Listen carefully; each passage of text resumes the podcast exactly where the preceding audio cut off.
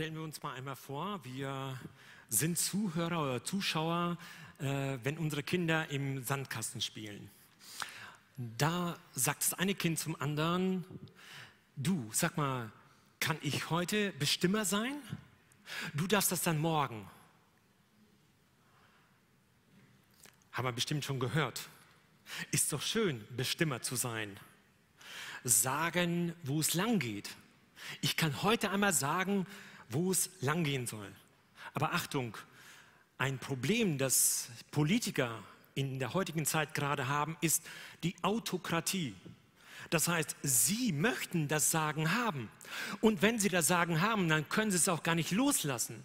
Sie möchten dauerhaft der Bestimmer sein. Eine schöne Aufgabe, zu sagen, wo es lang geht. Andere machen dann das, man sagt. Es ist eine große Verlockung, sogar eben gerade für Politiker. Eine andere Illustration.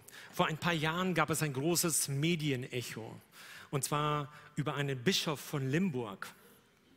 Dieser Mann hieß, also der, der Bischof, der hieß äh, Thebarst von Elst und er, war, er wurde von der Presse als sogenannter Protzbischof tituliert. Protzbischof, das heißt, er protzte mit dem, was er hatte. Als er einzog in sein Anwesen dort, wo eine Reparatur durchgeführt worden, äh, werden sollte, eine Renovierung, da war äh, dieses Anwesen wurde veranschlagt mit 1,65 Millionen Euro Umbaukosten. Ich meine, ist schon auch ein stolzer Preis.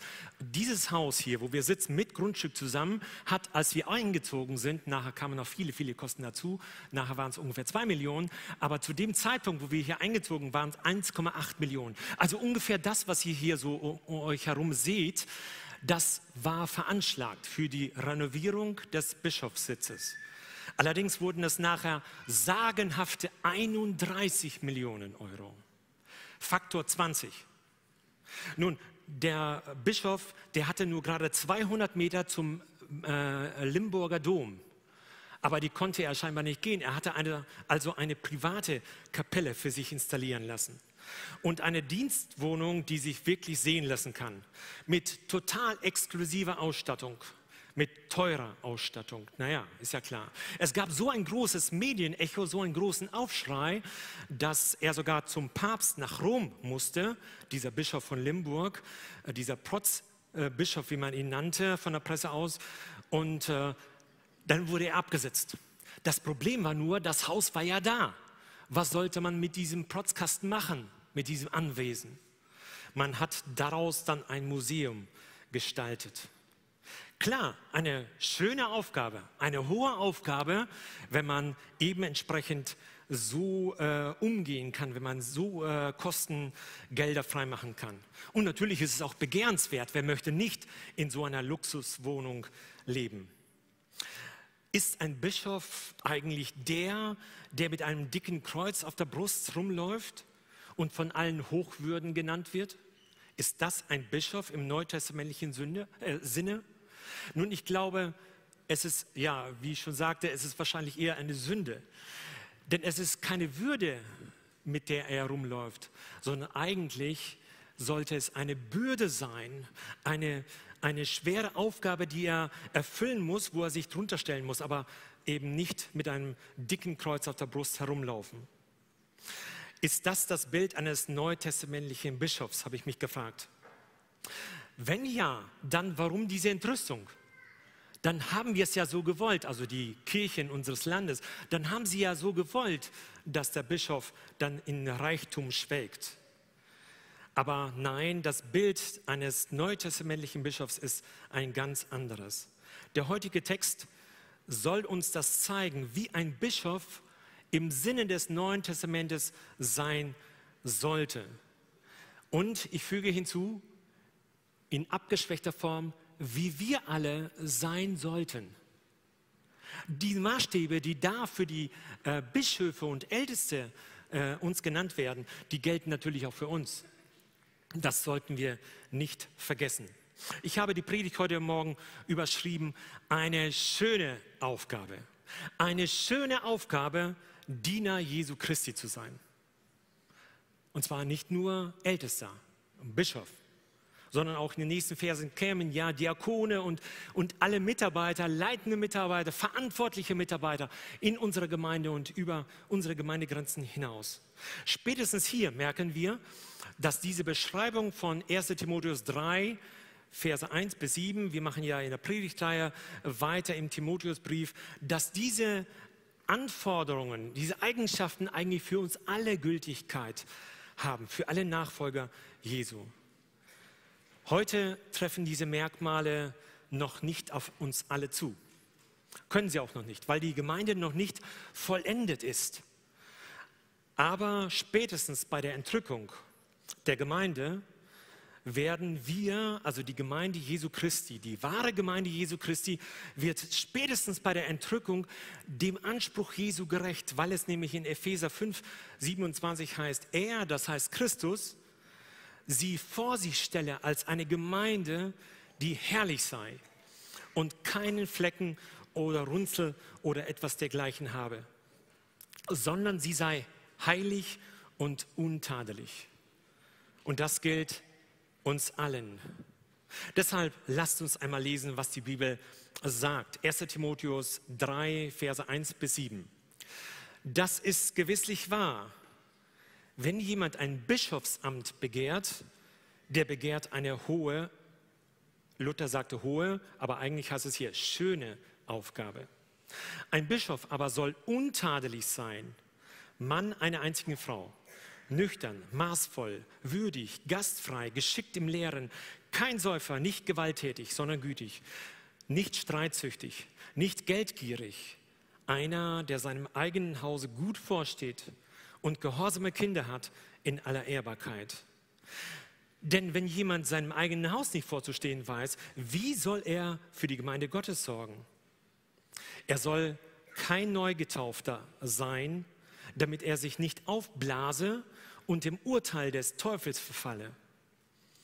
Er muss aber auch einen guten Ruf haben bei denen, die draußen sind, damit er nicht geschmäht werde und sich fange in der Schlinge des Teufels. Wenn man alle diese, Aus, äh, diese Anforderungen, diese Voraussetzungen addiert und die zusammenfasst, dann können wir sagen, es geht hier um Vorbildsein.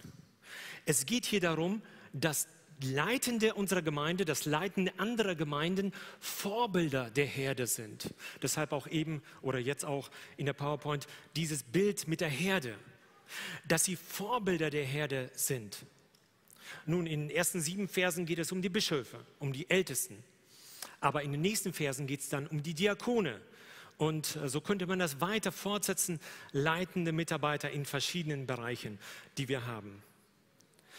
Eigentlich sind diese Voraussetzungen für uns alle bestimmt für alle Nachfolger.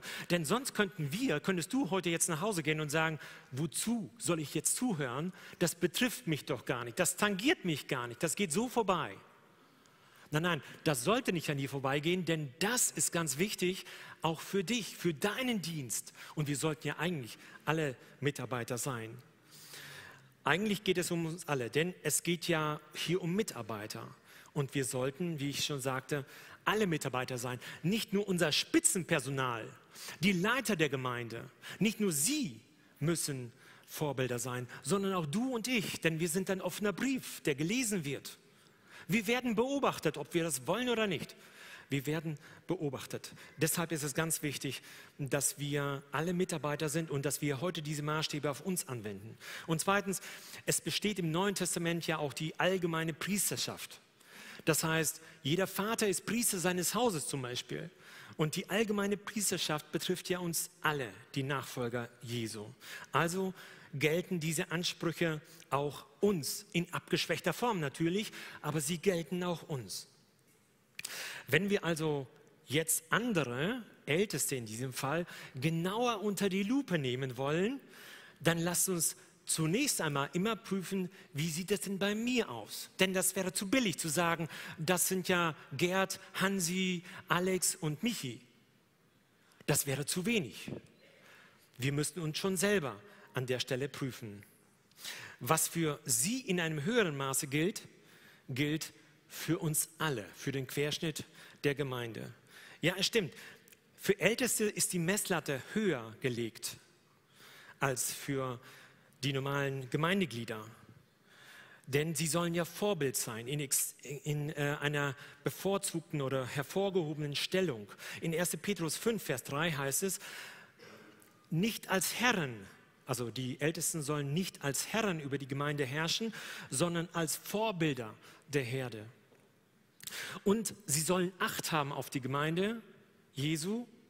Sie sollen also genau hinsehen, wo ein Problem in der Gemeinde vielleicht auftauchen könnte. Die Apostelgeschichte 20, 28, da heißt es, so habt nun Acht auf euch selbst und auf die ganze Herde, in, die, in der euch der Heilige Geist eingesetzt hat, zu Bischöfen, übrigens das gleiche Wort wie in unserem heutigen Text. Zu Bischöfen zu weiden die Gemeinde Gottes. Es ist der gleiche Begriff Episkop oder Episkopos wie hier bei uns im Text. Eine Frage der Definition. Wer sind denn nun Bischöfe damals und heute? Nun, damals gab es die Apostel, das war auf der einen Seite die, die noch lebten oder die, ja, die Apostel Jesu, die mit ihm in der Welt waren, die einmaligen Apostel, wie man auch sagt.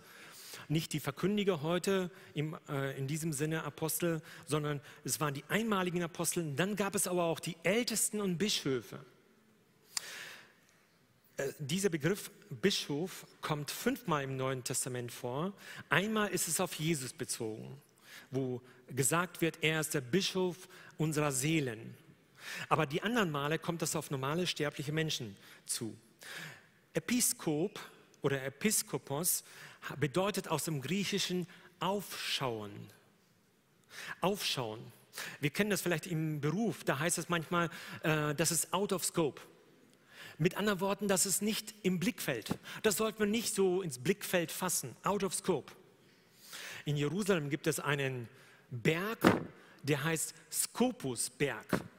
Und ich habe mich immer gefragt früher, was ist denn das für eine Bezeichnung? Scopusberg. Hört sich lateinisch an, ist es auch. Es bedeutet eigentlich so viel wie an der Stelle, dass es hinschauen bedeutet. Als Alexander der Große nämlich äh, davor war, diese Stadt einzunehmen, da war er auf diesem Berg, auf dem Skopusberg und schaute sich die Stadt an, genauer an. Er schaute hin und schaute sich die Stadt an.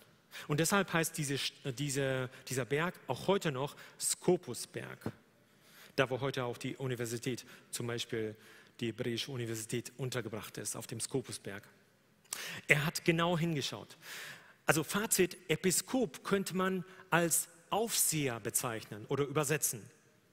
Aber das ist eine sehr unangenehme Bezeichnung. Aufseher gibt es in Gefängnissen oder früher in KZs. Aufseher, aber äh, schlimme Bezeichnung. Wer würde denn heute gerne so von uns Ältesten so heißen wollen? Ich bin ein Aufseher. Ähm, Helge Stadelmann übersetzt es nicht mit Aufseher und er sagt, man könnte äh, auch Inspektor dazu sagen, das könnte man auch, das wäre rein theoretisch das gleiche Wort oder die gleiche Bedeutung, aber das klingt zu technisch. Finanzinspektor äh, und dergleichen. Er übersetzt es mit Hinschauer. Er übersetzt es einfach nicht mit Aufseher, sondern mit einem, der hinschaut, ein Hinschauer einer, der hinguckt. Das passt sehr gut zur Apostelgeschichte 20, 28. Da heißt es nämlich, habt Acht auf euch und auf die ganze Herde. Mit anderen Worten, schaut hin. Schaut genau hin auf die Herde, was sie braucht. Hinschauen, die Herde richtig zu weiden. Das ist die Aufgabe eines Ältesten. Jede Gemeinde braucht Hinschauer. Ich denke zum Beispiel an die Seelsorge jetzt in der Corona-Zeit oder jetzt danach, da sind unsere Reihen etwas lichter geworden als sonst früher. Und man fragt sich, wo ist denn der eine Bruder oder die andere Schwester? Nun gut, jetzt ist Urlaubszeit, jetzt sind viele weg und äh, jetzt gab es noch andere ja, Dinge, die halt vielleicht anstehen. Äh, früher war es Espel Camp, bald ist es das Real Life Camp oder das Real Life, äh, das stattfinden soll. Und das kann durchaus sein, dass wir dann halt weniger hier sind, weil viele von uns unterwegs sind. Aber man muss schon genau hinschauen. Wo ist denn der Bruder und die Schwester? Warum bleiben sie denn weg? Hinschauer in der Seelsorge, Hinschauer in der Theologie. Es gibt heute so viele Irrlehren. Also heute gerade, wenn man sich im Internet mal ein bisschen äh, damit beschäftigt und mal ein paar Clips sucht, dann kommt man von Höchstchen auf Stöckchen. Und was man da für Irrlehren findet, und Irrlehren sind ja die große Gefahr, dass sie knapp an der Wahrheit vorbeigehen. Je knapper sie an der Wahrheit vorbeigehen, umso gefährlicher sind sie, weil sie kaum zu sehen sind, kaum zu erkennen sind. Und heute gibt es in der Theologie sehr viele Irrlehrer. Manche, die wollen einfach die katholische Kirche, die Dogmen aus der katholischen Kirche mit der evangelischen Freikirche oder mit den Freikirchen im evangelischen Lager vereinen. Das darf nicht sein. Man muss genau hinschauen. Je knapper, wie gesagt, umso gefährlicher. Dann im diakonischen Dienst. Man muss genau hinschauen. Apostelgeschichte 6, Vers 1. Da waren es die Witwen, die übersehen worden sind.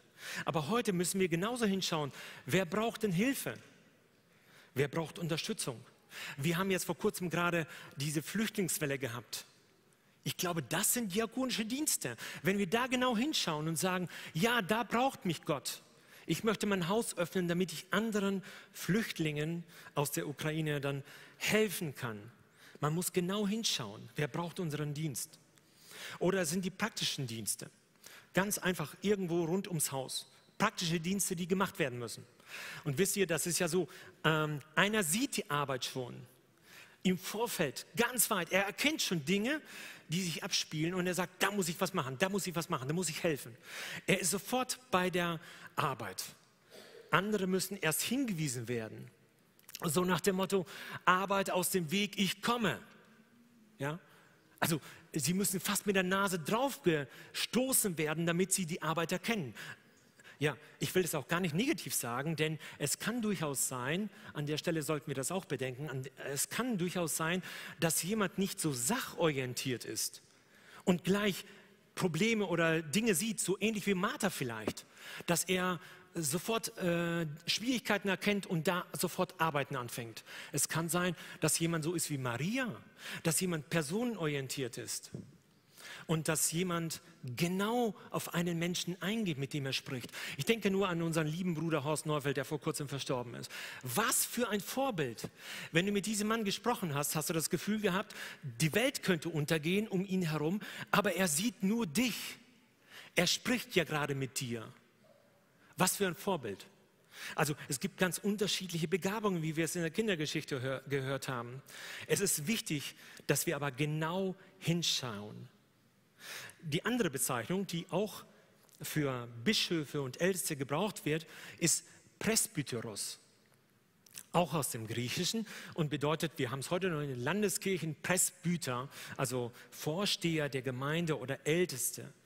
Früher war es ein biologisches Alter, das mit gemeint war. Also wenn jemand äh, zum Beispiel ein Leiter einer Sippe war, dann war es einer Großfamilie, dann war er halt ein Ältester im Volk Israel in der früheren Zeit im Alten Testament. In Apostelgeschichte 20, Vers 17, da heißt es, aber von Milet sandte er, das heißt Paulus, nach Ephesus und ließ die Ältesten der Gemeinde rufen. Da heißt es Presbyteros. Also er ließ die Ältesten rufen der Gemeinde. Und in Apostelgeschichte 20, 28, da heißt es, so habt nun Acht auf euch selbst und auf die ganze Herde, in die euch der Heilige Geist eingesetzt hat, zu Bischöfen zu weiden, die Gemeinde. Da ist, äh, da ist das Wort Episkopos verwendet. Für die gleichen Männer. Es sind die, dieselben Männer, die eben gekommen sind auf, aus äh, Ephesus zu Paulus äh, nach, ähm, nach Milet. Und diese Männer werden einmal als Älteste bezeichnet und dann in 28 als, äh, als Bischöfe. Es sind wohl einfach Leiter der Gemeinde in Ephesus gewesen. Die Bezeichnung Presbyteros oder Episkopos ist da an der Stelle Ältester oder Bischof gleich. Es wird das gleiche Leitungsamt beschrieben. Nur die Gesichtspunkte vielleicht von der Wertung etwas unterschiedlich. Aber so magst du jetzt sagen, wenn das so ist, dann betrifft es doch mich jetzt gar nicht. Da haben wir ja schon eingangs drüber gesprochen. Denn nicht alle sind im Leitungs- oder Verkündigungsdienst, Somit sind wir ja fein raus. Stimmt. Diese Brüder, die verkündigen von hier vorne, die die Gemeinde leiten, diese Brüder haben eine besondere Verantwortung vor Gott. Und ich füge hinzu auch eine besondere Belohnung vor Gott. Auch das ist ganz ausdrücklich erwähnt. Sollen wir nicht alle zunehmen an Erkenntnis, an geistlicher Erkenntnis? Sollen wir nicht alle mehr und mehr die Frucht des Geistes sichtbar in unserem Leben werden lassen? In 2 Timotheus steht es ja, bemühe dich selbst darum, dich vor Gott zu erweisen als einen rechtschaffenen und untadeligen Arbeiter, Mitarbeiter könnte man sagen, der das Wort der Wahrheit recht austeilt. Und in 1 Timotheus 4, da, da, kommen wir ja noch dazu, in dem vierten Kapitel, da geht es darum, dass äh, Timotheus Fortschritte zeigen soll. Also er soll sich weiterentwickeln. Wir sollen nicht stehen bleiben. Wir sollen uns weiterentwickeln. Also einmal am Sonntag zur Kirche zu kommen und zu sagen, ich habe meinen Dienst getan, das ist zu wenig. Wir müssen uns weiterentwickeln. Das möchte Gott haben in unserem Dienst. Er betrifft also, dieser Dienst betrifft uns alle. So, und nun gehe ich auf die verschiedenen Aufgaben ein. Eine schöne Aufgabe, Diener Jesu Christi zu sein. Denn da heißt es ja, dass es gewisslich war, wenn jemand ein Bischofsamt begehrt, der begehrt eine hohe oder eine schöne Aufgabe. Die Frage, die ich mir dann gleich gestellt habe, ja, Bestimmer sein ist natürlich gut, ne? aber äh, ist der Dienst eines Bischofs wirklich eine schöne Aufgabe? Abgesehen von falschem biblischen Verständnis. Darf man diesen Dienst eines Bischofs eigentlich auch begehren? Darf man ihn wollen? Ist das keine Anmaßung? Ist das nicht verkehrt? Ist es nicht eine Vormachtstellung, die man sozusagen anstrebt? Nun, ich glaube nicht. Wenn er freiwillig geschieht, und das sollte der Dienst für den Herrn ja immer sein, er sollte freiwillig geschehen. Wenn er freiwillig geschieht ähm, und dann dann ist es wirklich trotz aller Schwierigkeiten, die in unserem Leben vielleicht auftauchen, im Dienst auftauchen, dann ist es ein schöner Dienst, eine schöne Aufgabe. An der Stelle möchte ich den Merksatz äh, erwähnen, den Christian auf seinem, ähm, äh, auf, äh, in seinem ähm, WhatsApp-Status hat. Da heißt es, ich diene Gott nicht, damit er mich liebt. Gott liebt mich, deshalb diene ich ihm. Die Reihenfolge, die auslösende, der auslösende Faktor ist ein anderer. Ich diene Gott nicht, damit er mich liebt. Gott liebt mich, darum deshalb diene ich ihm. Jeder Dienst ist freiwillig. Und äh, deshalb ist es auch eine schöne Aufgabe. Auch wenn man mitten in der Nacht mal wachgeklingelt wird, weil jemand verstorben ist oder weil jemand ein anderes Problem hat mitten in der Nacht, ja, auch dann ist es ein schöner Dienst. Und zwar nicht nur bei den Ältesten, sondern von der Kinderstunde an. Was ist das schön, wenn man kleinen Kindern das Evangelium sagen kann? Und die Kinder, die nehmen es ja auch auf, wie so ein trockener Schwamm, die das in sich aufsaugen. Welch ein wunderbarer Dienst. Und das geht hin bis zu den Senioren, zu 60 plus. Oder das Lobpreisteam auf der einen Seite bis zu den Chören auf der anderen Seite. Die Frage, die ich uns stellen wollte heute Morgen ist, tust du deinen Dienst freiwillig? Wenn du das tust, dann ist es ein schöner Dienst. Tust du überhaupt einen Dienst? Es wäre sehr gut, einen Dienst zu tun, weil das eine hohe Aufgabe, eine hohe Berufung ist. Und deshalb ist er auch schön. Ja, man darf diesen Dienst, glaube ich, auch irgendwie begehren. Denn das könnte bedeuten, dass wir im Grunde genommen nur auf das einwilligen, was der Heilige Geist schon vorher bestimmt hat. Schaut mal, 1996, ähm, als diese Gemeinde ganz jung war und gerade gegründet war, da ging es um die Frage der Leitung. Und die Gemeinde fastete und betete, um das Votum Gottes zu erkennen. Wer soll Gemeindeleiter, wer soll, also mehrere Brüder, wer soll von den Brüdern, die wir haben, Gemeinde, die Gemeinde anleiten? Und ich, es ist jetzt keine Anmaßung, im Gegenteil, ich tat mir dabei sehr schwer, es anzunehmen. Aber als Betroffener hatte Gott mich auch schon vorbereitet. Und ich wusste, dass ich Älteste sein würde. Natürlich musste Gott durch das Votum der Gemeinde erst sprechen, dass ich die Aufgabe bekam und andere Brüder, Eduard und Franz.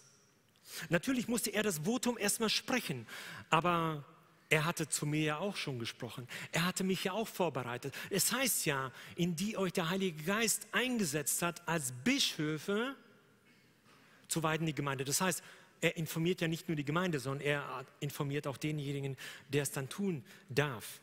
Und die Frage, die damit verbunden war, und ich tat mir das sehr schwer, war, akzeptierst du diesen Beschluss? Akzeptierst du das, was Gott sagt?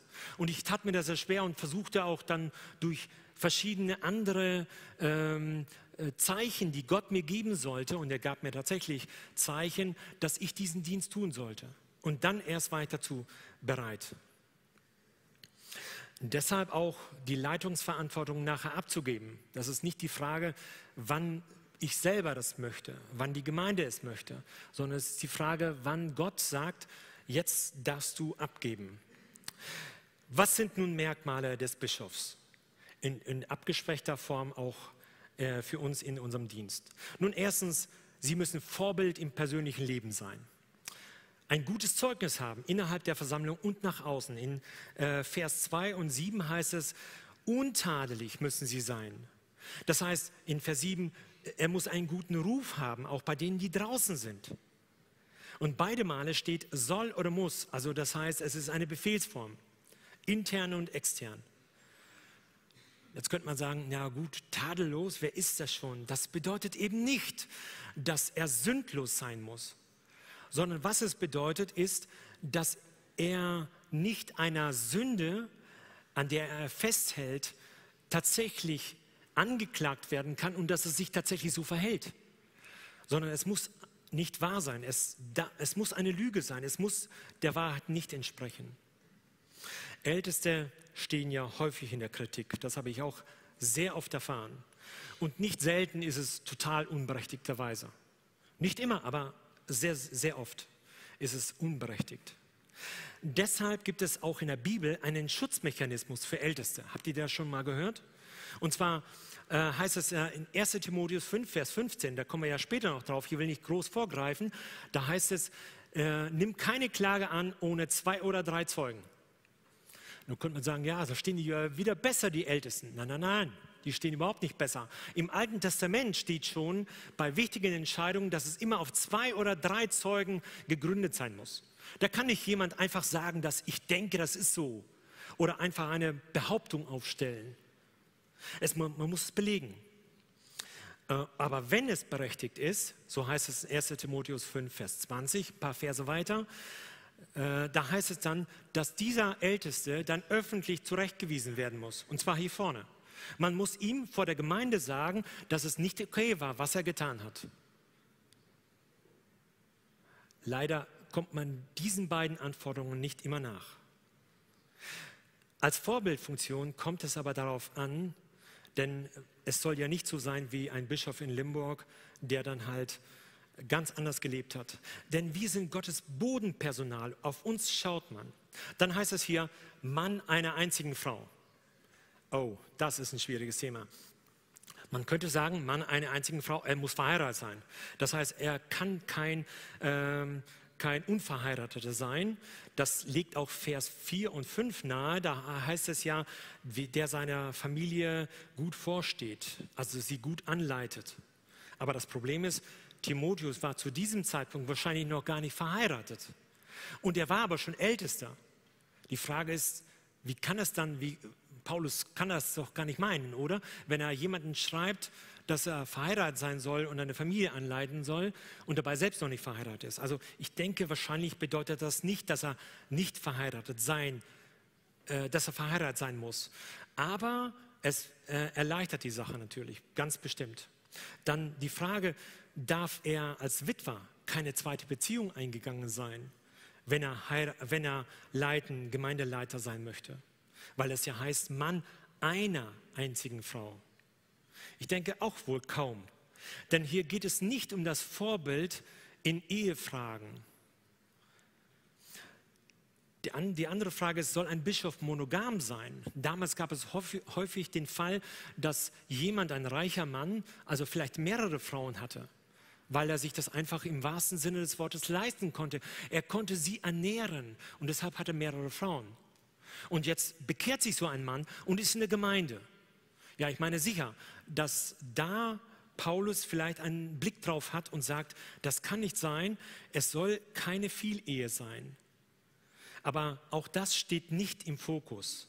Wohl eher die sukzessive Polygamie, das heißt geschieden und wieder verheiratet. Also das heißt, so wie wir es heute kennen, Lebensabschnittspartner. Warum sollte das nicht sein? Denn ich glaube, der Schöpfungsgedanke soll hier sichtbar werden, weil sie Vorbilder sein sollen der Herde. Der Schöpfungsgedanke soll hier sichtbar sein und sichtbar werden. Ein Mann und eine Frau. In Matthäus 19, Vers 6 wird Jesus gefragt, wie ist es denn? Kann ich, meine Frau, kann ich mich von meiner Frau scheiden lassen? Dann sagt er, Mose hat es euch erlaubt wegen eures Herzens Härtigkeit. Aber am Anfang in der Schöpfung war es nicht so. Adam und Eva, ein Mann und eine Frau. Und das soll hier, glaube ich, sehr deutlich werden. Hier steht die Treue im Mittelpunkt. Nicht so sehr nur die Ehe auf die Ehe bezogen, sondern auch für uns die Frage heute, wie ist es denn mit unserer Treue? Halten wir unsere Versprechen ein, was wir versprechen? Oder sind unsere Versprechen oft Versprecher, dass wir gar nicht wissen, was wir gestern gesagt haben? Ein weiterer Punkt, nüchtern und maßvoll soll ein Ältester sein, ein Bischof. Das heißt eine ausgeglichene Wesensart im Hinblick auf die Theologie. Das heißt, er muss ja die Gemeinde anleiten. Er darf nicht immer ständig ein neues Konzept irgendwie vorstellen oder was er gerade gelesen hat, das versuchen in der Gemeinde umzusetzen. Das wäre wie so eine Art Fahrschulauto, dass jeder mal einfach gucken kann, wie kann ich denn fahren? Macht Spaß und wie lenke ich das Auto denn? Nein, nein, nein, nein. Das muss eine ausgewogene Wesensart sein im Hinblick auf die Theologie. Er muss sicher, abwägend, nicht sofort himmelhoch jauchzend und dann im nächsten Moment zu Tode betrübt sein. Er muss ausgewogen sein. Auch im Hinblick auf die Genusssucht, glaube ich schon. Und zwar Genusssucht jeglicher Art. Feines Essen, schönes Trinken, Urlaub fahren mehrmals im Jahr, Luxusartikel oder irgendwas, was wir uns leisten. Also wir leben ja im Luxus, da kann man ja sagen, was man will, aber wir schwelgen ja in Luxus. Älteste müssen keine Feinschmecker sein. Wisst ihr, was ich meine? Sie dürfen Feinschmecker sein. Sie dürfen das genießen, was sie haben. Auch, auch wir dürfen das. Aber bitte nicht um des Feinschmeckers willen, sondern wir müssen, das ist nicht das höchste der Gefühle, sondern wir müssen auch bereit sein, von unserem Luxus Abstand zu nehmen. Was sieht man bei uns im Status? Essen, Essen, Urlaub, Urlaub, schöne Boote, blauer Himmel, total türkises Wasser. Was sieht man da? Ich meine, das ist ja alles erlaubt, das ist alles gut sogar. Das dürfen wir auch alles machen. Nur, was steht dahinter?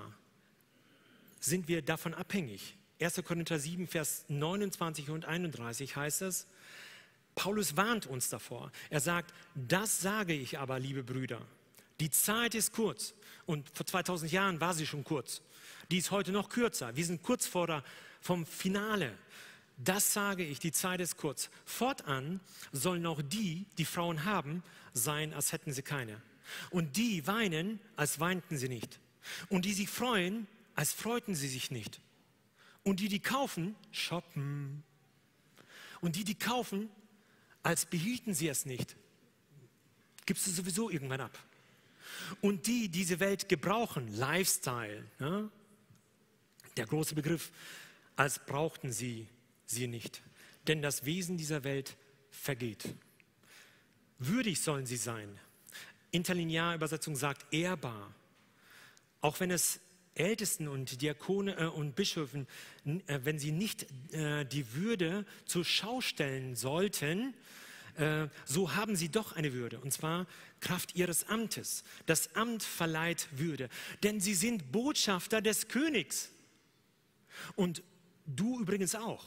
Ich auch. Wir sind Botschafter des Königs. Wir haben eine gewisse Würde zu repräsentieren.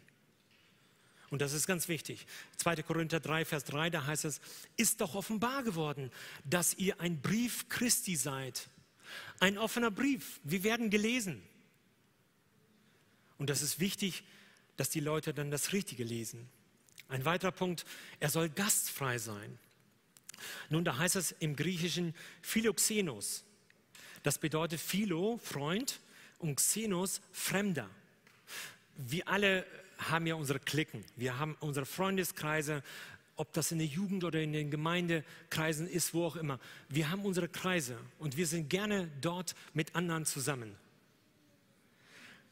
Und äh, selbstverständlich ähm, denken wir auch, wenn gastfrei, wenn es erwähnt ist, dass das damit gemeint ist, wenn wir unsere Freunde einladen, den Hauskreis vielleicht, mit Leuten, wo wir ständig zusammen sind. Aber das ist hier überhaupt nicht gemeint. Warum nicht? Wenn man Freunde einlädt, dann revanchiert sich der Freund doch. Dann werde ich wieder eingeladen. Was ist denn da so Erhabenes dabei, wenn ich jemand einlade, der mich dann wieder einlädt? Das ist ja nur ein Ausgleich. Wie ist es eigentlich mit Kriegsflüchtlingen aus der Ukraine? Ist das nicht vielmehr Freund der Fremden? Übrigens, Gott liebt Fremde. So heißt es im Alten Testament. Gott hat Fremde lieb. Deshalb durften Fremde auch im Alten Testament nicht unterdrückt werden. Ganz wichtig, Kriegsflüchtlinge aus der Ukraine aufnehmen, das ist gastfrei. Übrigens, die Bibel spricht sehr viel von sozialen Themen. Und zwar schon viel früher, als es die SPD noch gar nicht gab oder andere Parteien noch gar nicht gab. Im Alten Testament sorgt sich Gott um Witwen und Waisen, um die Benachteiligten, immer und immer wieder. Wir sollen gastfrei sein. Nicht nur die Ältesten, sondern wir sollen gastfrei sein. Und zwar bei Menschen, zum Beispiel bei Flüchtlingen, die sich nicht revanchieren können. Sie werden es gar nicht können. Und sie müssen das auch gar nicht weil wir es gar nicht erwarten. Das bedeutet, gastfrei zu sein. Nicht, wenn ich heute Nachmittag wieder die altbekannten Leute einlade und sage, kommt ihr zum Kaffee. Ja, das ist schön, aber die laden mich nächste Woche auch wieder ein. Hoffentlich. Das bringt doch nichts. Jetzt negiert Paulus die, äh, na, nein, Entschuldigung, äh, unter Punkt F, geschickt im Lehren. Und das ist wirklich nicht jedermanns Sache. Ähm, sollte auch nicht jeder tun, ist ausdrücklich eine Warnung im Neuen Testament hinterlegt. Ein guter Lehrer, es soll ja hier geschickt sein im Lehren, ein guter Lehrer kann schwierige Sachverläufe so erklären, dass es jemand ganz einfach versteht. Nicht problematisieren, nicht einen einfachen Sachverhalt so kompliziert darstellen, dass ich besser rauskomme dabei, dass ich meine Weisheit weitergeben kann, und dass die Leute sagen, boah, das ist ja aufwendig. Aber im Grunde genommen habe ich nur problematisiert. Anders, ein guter Lehrer kann es, hat die Fähigkeit, ein schwieriges Thema leicht verständlich zu erklären. Möglichst nicht im Beamtendeutsch, sondern im Gegenteil. Es müssen keine geschliffenen, abgehobenen Formulierungen sein, damit man da eben weise dasteht, sondern es kann das Gegenteil sein. Aber es ist sicherlich entscheidend, dass er gesamtheitlich und in seiner Art strukturiert daran geht und äh, eine gewisse Erklärung weitergibt äh, beim Lehren. Nun äh, geht Paulus weiter und negiert seine Aussagen. Er sagt, es soll kein Säufer sein. Na hoffentlich. Kein Schläger. Na, das ist ja absolut nicht denkbar. Und er soll auch nicht gewalttätig sein.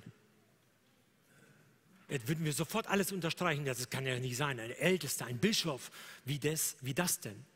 Nun haben wir vergessen, dass es vor kurzem oder immer wieder in der letzten Zeit in den Landeskirchen große Probleme gibt mit Missbrauch. Missbrauchsskandale, wohin man schaut. Deshalb laufen die Leute ja den großen Kirchen davon. Na, jetzt könnten wir sagen, ja, aber das ist ja nicht, das betrifft ja nicht uns. Wir sind ja Freikirche. Betrifft ja nicht uns. Äh, ich würde es nicht so laut sagen. Denn auch da ist die Dunkelziffer vorhanden. Ist geringer, auf jeden Fall bestimmt geringer als in Landeskirchen, weil da das falsche Bischofsverständnis auch da ist. Aber es ist auch bei uns nicht wegzudenken. In Deutschland, in Freikirchen ist es durchaus möglich, dass Machtmissbrauch stattfindet. Entweder psychischer Machtmissbrauch oder auch körperlicher oder sexuelle Gewalt angewendet wird. Aber unser Herr war sanftmütig, so heißt es. Und in den Seligpreisungen heißt es, selig sind die Sanftmütigen, denn sie werden das Erdreich besitzen. Matthäus 5, Vers 5. Wir gehen weiter. Es gibt ja so viele Dinge, die man beachten muss. Er soll nicht geldgierig sein. Die Betonung liegt hierbei äh, geldliebend. Die Frage ist, habe ich Geld oder hat das Geld mich? Das ist die Frage, die hier dahinter steht. Geldliebend. Liebe ich Geld? Muss ich immer mehr haben oder kann ich mich auch begnügen mit dem weniger, was ich habe? Übrigens, je mehr man Geld hat, je mehr man Geld hat, umso mehr Sorgen hat man auch da. Macht man sich. Gerade jetzt in der Zeit der Inflation, Rudi hat es ja schon erwähnt, also das Geld von heute, die 100 Prozent sind nächstes Jahr nur noch 92 Prozent wert. Mein Geld, das zerrinnt mir unter den Fingern. Und hier heißt es, er soll nicht geldgierig sein. Geldgierig sollen Älteste nicht sein. Auch Angestellte, Freigestellte in der Gemeinde sollten natürlich nicht geldgierig sein. Aber diese Leute, die uns hier das Evangelium weitergeben, die den Dienst tun hier vorne, sie dürfen auch leben. Und sie müssen auch überleben mit ihrer Familie. Und das sagt die Stelle auch in 1 Timotheus 5, dann später kommen wir noch drauf. Die Ältesten, die der Gemeinde gut vorstehen, die halte man zwiefacher Ehre wert. Und sagt man, kannst du jetzt natürlich sagen, oh Moment mal, schon wieder was Besonderes, ne? Älteste, zweifacher Ehre wert. Aber wissen wir, was das hier bedeutet? Das bedeutet hier Ehre, bedeutet hier Zuwendung. Man halte sie zwiefacher Zuwendung wert. Und zwar die eine Zuwendung, die du jedem anderen Menschen auch gibst. Zum Beispiel, dass ich ihn ehre, weil es Ebenbild Gottes ist. Sollte ich jeden Menschen ehren, mich niedriger achten als ihn. Und die andere, das andere, was hier gemeint ist, die zweite Ehre, das bedeutet finanzielle Zuwendung. Aber ich will der Sache nicht vorgreifen. Zweiter Punkt, Vorbild sein im kleinen Maßstab. Nun, Leitungserfahrung im kleinen Kreise der Familie. In 1 Timotheus 4, 3, 4, 5 heißt es, einer, der seinem eigenen Haus gut vorsteht und gehorsame Kinder hat, in aller Ehrbarkeit äh, in aller Ehrbarkeit. Denn wenn jemand seinem eigenen Haus nicht vorzustehen weiß, wie soll er die Gemeinde, für die Gemeinde Gottes sorgen? Hier liegt der Fokus auf Leitungserfahrung. Jemand, der im kleinen Maßstab schon qualifiziert ist, um jetzt im großen Maßstab die Familie Gottes zu leiten. Also ein Teil der Familie Gottes zu leiten. Das ist die Gemeinde, die Familie Gottes. Und da ist sogar eine Bedingung. Bedingung in Vers 5 steht es geschrieben. Wie soll er denn sonst leiten, wenn er seine eigenen Familie nicht vorzustehen weiß? Im kleinen Maßstab muss er Dinge erlebt haben und das dann halt übertragen. Aber da kommen natürlich Fragen jetzt auf ohne Ende. Da heißt es natürlich, was kann der Älteste oder der Bischof dafür, wenn seine Kinder einen anderen Weg einschlagen? Was kann ein Mensch dafür, was kann ich dafür als Älteste, wenn meine Kinder etwas anderes vorhaben? Sie haben doch ihren eigenen Kopf. Übrigens haben sie auch ihren freien Willen, den hat Gott ihnen ja gegeben. Und wenn schon bei kleinen Kindern, dass man sie noch erziehen kann oder mitnehmen kann zum Gottesdienst, aber was ist dann mit erwachsenen Kindern? Bis wann gilt das denn? Und, und, und, und, diese Fragen. Natürlich hat jeder seine freie Entscheidung. Und auch unsere Kinder hatten, meine Kinder hatten und unsere, äh, die Kinder unserer Ältesten haben die freie Entscheidung. Ja und Amen. Aber sie bekommen auch eine Prägung mit. Und das ist wichtig, dass die Kinder eine Prägung mitbekommen. Und zwar nicht nur die, Ältesten, die Kinder von Ältesten, sondern unsere Kinder, egal ob wir normale Mitarbeiter sind oder normale oder leitende Mitarbeiter in der Gemeinde sind. Unsere Kinder müssen eine Prägung mitbekommen. In einem chinesischen Sprichwort heißt es, wer für ein Jahr sorgen will, muss Korn sehen. Wer für zehn Jahre sorgen will, muss Bäume pflanzen. Wer aber für 100 Jahre vorausdenkt, muss sich um seine Familie kümmern. Da ist unheimlich was dran.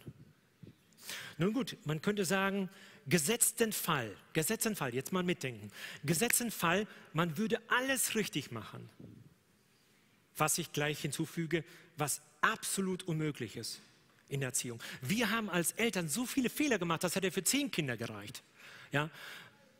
Aber gesetzten Fall, wir hätten alles richtig gemacht. Wir hätten keine Garantie, dass die Kinder so geworden sind, wie sie geworden sind. Denn an der Stelle ist Ihr Freiheitsprinzip, Ihre Entscheidungsfähigkeit gefragt und Sie werden selber entscheiden. Wir haben keine Garantie, auch wenn die alles richtig machen würden. Aber da wir alle Fehler machen und einer alleine, ein Fehler alleine reicht schon aus, damit das Fass überläuft. Deshalb haben wir keine Garantie, sondern wir können nur sagen, es ist alles Gnade. Es ist wirklich nur Gnade. Wenn ich zurückschaue, dann denke ich, wir haben so vieles falsch gemacht. Es ist Gnade, dass unsere Kinder im Glauben sind und Mitarbeiter in der Gemeinde sind. Wir sind uns sehr wohl bewusst, meine Frau und ich, dass es bei uns allein Gottes Gnade war, was das aufgehoben hat, was wir an Fehlern gemacht haben. Und ich weiß, dass die Gnade Gottes unsere Kinder weiter, weiter bewahren wird, weiter mit, ihnen, äh, weiter mit ihnen sein wird und auch mit unseren Enkelkindern. Und das ist mir auch ganz wichtig. Wir haben oft versagt. Wir sind Gott dankbar für seine Gnade. Und deshalb ist es auch ein schöner Dienst, weil es ein segensreicher Dienst ist. Gott segnet einen auch. Da heißt es nämlich in 2. Korinther 12, Vers 9, lasst dir an meiner Gnade genügen, denn meine Kraft ist in den Schwachen äh, mächtig. Ich sage zu meiner Frau oft und äh, sie zu mir, das Beste, was uns gelungen ist, das Beste, was uns gelungen ist, sind unsere Enkelkinder. Warum? Weil wir da keine Aktien drin hatten. Die Familien der Ältesten sind aber sehr gefährdet. Und die Familien der Ältesten brauchen Gebet. Die Kinder werden ständig beobachtet. Beten wir für die Familie der Ältesten? Ich will es gleich tun nach dem Schluss der Predigt. Beten wir für die Familie der Ältesten? Für die leitenden Mitarbeiter? Vielleicht für die Kinderstundenleiter, die unseren Kindern das von klein auf beibringen? Oder welche Mitarbeiter auch immer in der Gemeinde? Wegen der Leitungserfahrung im kleinen Maßstab sollen aber die Kinder gut erzogen sein. Übrigens heißt es hier nicht, die Kinder müssen gläubig sein. Das deuten wir oft hinein und sagen, ah, da, da steht doch da, die Kinder müssen gläubige Kinder sein. Steht da nicht. Ich habe verschiedene Übersetzungen nachgeschlagen. Das steht da nicht. Die Kinder müssen gehorsam sein und ehrbar. Das heißt, sie müssen von der Erziehung was mitbekommen haben, wie sie sich zu verhalten haben. Was sie dann für eine Entscheidung treffen, für oder gegen Jesus, das ist persönliche Freiheit. Das ist persönliche Entscheidungsfreiheit eines jeden Einzelnen. Gott gesteht sie uns ein, einem jeden Einzelnen. Ich komme zum dritten und letzten Punkt. Vorbild in der geistlichen Reife. Als Nachfolger Jesu müssen diese Brüder schon einen, eine geistliche Reife aufweisen, um diesen schönen Dienst zu tun. Reife ist vorausgesetzt, und zwar kein biologisches Alter, sondern eine geistliche Reife. Hier heißt es in Vers 6 und 7, es soll kein Neugetaufter oder Neubekehrter heißt es eigentlich äh, direkt. Es soll kein Neubekehrter sein, damit er sich nicht aufblase und dem Urteil des Teufels verfalle. Er muss aber auch einen guten Ruf haben bei denen, die draußen sind, damit er nicht geschmäht werde und sich nicht fange in der Schlinge des Teufels.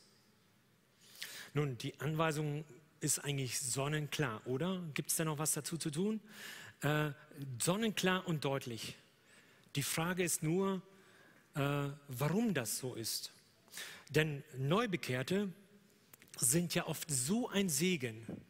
Neubekehrte sind die besten Evangelisten, denn sie haben ja etwas erlebt mit Gott. Und sie, sie können gar nicht schweigen von dem, was sie erlebt haben. Und sie gehen hinaus und predigen und evangelisieren. Sie sind die besten Evangelisten. Manchmal rennen sie offene Türen ein, die man gar nicht einrennen müsste. Aber sie sind so hoch motiviert, dass sie einfach drauf loslaufen. Und jetzt heißt es hier, es sollen keine Neubekehrten sein. Nun, wie steht es denn mit dem Bibelwissen, das sie haben? Naja, vielleicht Vater, Großvater, vielleicht waren die gläubig, vielleicht haben sie einiges mitbekommen. Aber wie steht es mit dem Verständnis, mit der Möglichkeit, diese Bibelstellen anzuwenden? Oder wie steht es ähm, mit, äh, mit der sinnvollen Anwendung halt und Auslegung des Textes? Oft sind junge Christen eben nicht ausgewogen, sondern sie sind zuweilen sogar extrem. Sie kennen das eine, wo sie sich abgewandt haben, und dann sagen sie, da auf keinen Fall hin. Das Gegenteil ist genau richtig. Und da fallen sie von der anderen Seite vom Pferd. Sie sind nicht ausgewogen. Und deshalb sagt die Bibel, es soll kein ähm, Neugetaufter oder Neubekehrter sein. Die Gefahr der Irrlehre ist viel zu groß, dass sie irgendwo drauf hinein äh, hereinfallen. Und wenn, sie, wenn das auch alles in Ordnung wäre, diese einzelnen Gefahren, die es da gibt, wenn scheinbar alles in Ordnung wäre, dann kommt die große zweite Gefahr. Und zwar infolge der steilen Karriere, die sie hinlegen. Ja? Also es ist ja schon was Besonderes. Da kommst du in die Gemeinde, hast dich gerade bekehrt und schon wirst du danach gefragt, ob du Älteste sein willst. Eine ganz steile Karriere und eine große Gefahr. Und zwar die Gefahr des Hochmuts. Und die Bibel spricht hier ganz plastisch. Es, sie formuliert ganz plastisch. Sie sagt, damit er nicht aufgeblasen werde. Aufgeblasen? Luftballon. Ne? Reinpusten, wird immer größer, immer größer. Und was passiert dann? Irgendwann platzt der. Aber das ist verkehrt. Das soll nicht sein. Also er soll nichts Größeres darstellen, als er wirklich ist. Heute würde man sagen, viel heiße Luft um wenig. Er stellt etwas dar, er stellt etwas dar, weil er aufgeblasen ist, was er gar nicht in Wirklichkeit ist. Authentisch ist er dann nicht. Er ist nicht wirklich das, was er vorgibt zu sein. Und dann passiert das, was immer passiert. Hochmut kommt ja bekanntlich vor dem Fall. Und wie sieht der Fall aus? Dem Urteil des Teufels verfallen, heißt es hier. Also er verfällt dem Urteil des Teufels. Jetzt könnte man natürlich fragen, kann das sein, dass der Teufel jemanden verurteilt? Nein, das glaube ich nicht.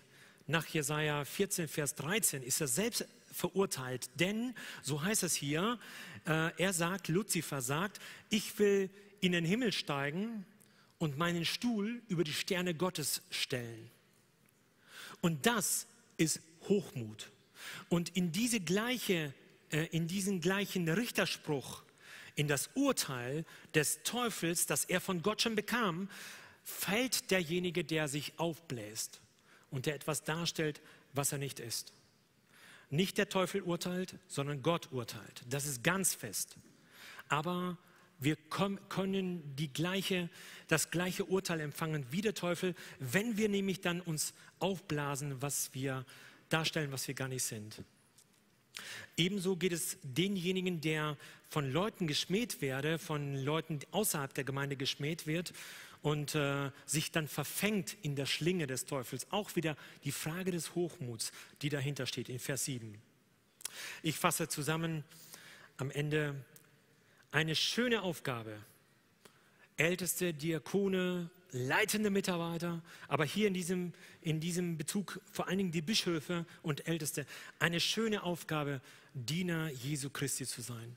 Und übrigens auch eine lohnenswerte, denn Gott schenkt Segen, das tut er.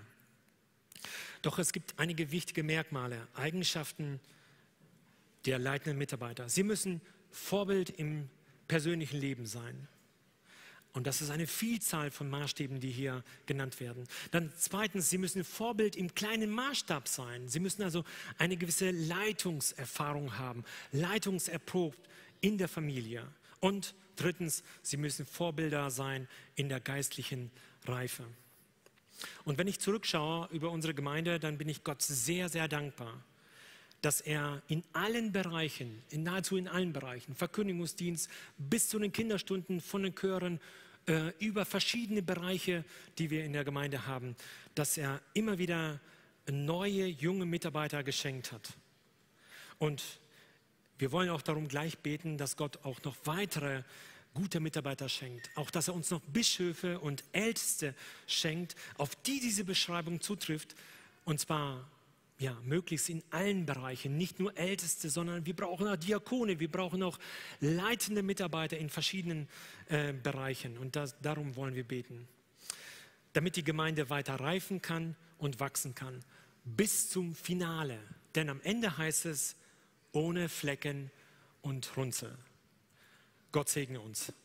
Ich möchte mit uns noch beten für die Ältesten und für unsere Mitarbeiter. Lieber Vater im Himmel, ganz herzlichen Dank dafür, dass du deine Gemeinde baust. Ja, das haben wir bei uns hier in der Gemeinde so häufig und so deutlich gesehen. Und die Pforten der Hölle werden sie nicht überwältigen, Herr. Und das ist auch der Fall.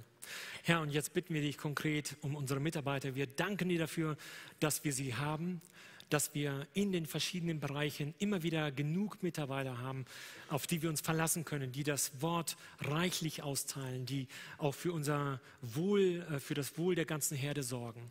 Herr, und wir danken dir von Herzen dafür, dass wir sie haben. Wir bitten dich jetzt auch besonders für die ältesten und äh, leitenden Mitarbeiter in unserer Gemeinde, Herr, dass du mit ihnen bist, dass du sie segnest, dass du sie vor Angriffen des Teufels schützt so dass äh, ja auch ihre Kinder äh, gehorsam sein können und ehrbar sein können, wie es dein Wort sagt, so dass sie ja ihren Dienst weiterhin tun können, damit sie nicht irgendwie daran gehindert werden, Herr. Bitte greif du da ein und schenk du ihnen deinen Segen. Schenk du ihnen viel Weisheit, auch gerade in Bezug auf Entscheidungen, die zu treffen sind. Ob es jetzt in der letzten Zeit Corona war oder die äh, Frage der diakonischen Frage der Flüchtlingshilfe in der Vergangenheit, jetzt in der näheren Vergangenheit. Bitte greif du einfach ein und schenk du ihnen Weisheit, die sie brauchen, um der Gemeinde gut vorzustehen, um sie gut anzuleiten, Herr. Und wir bitten dich auch darum, dass du sie segnen möchtest, dass du ihnen Freude schenken möchtest in ihrem Dienst, denn das ist nicht ganz selbstverständlich, dass sie Diener sein können, Botschafter des Höchsten, Herr. Darum bitten wir dich sei du bei ihnen und segne sie. Amen.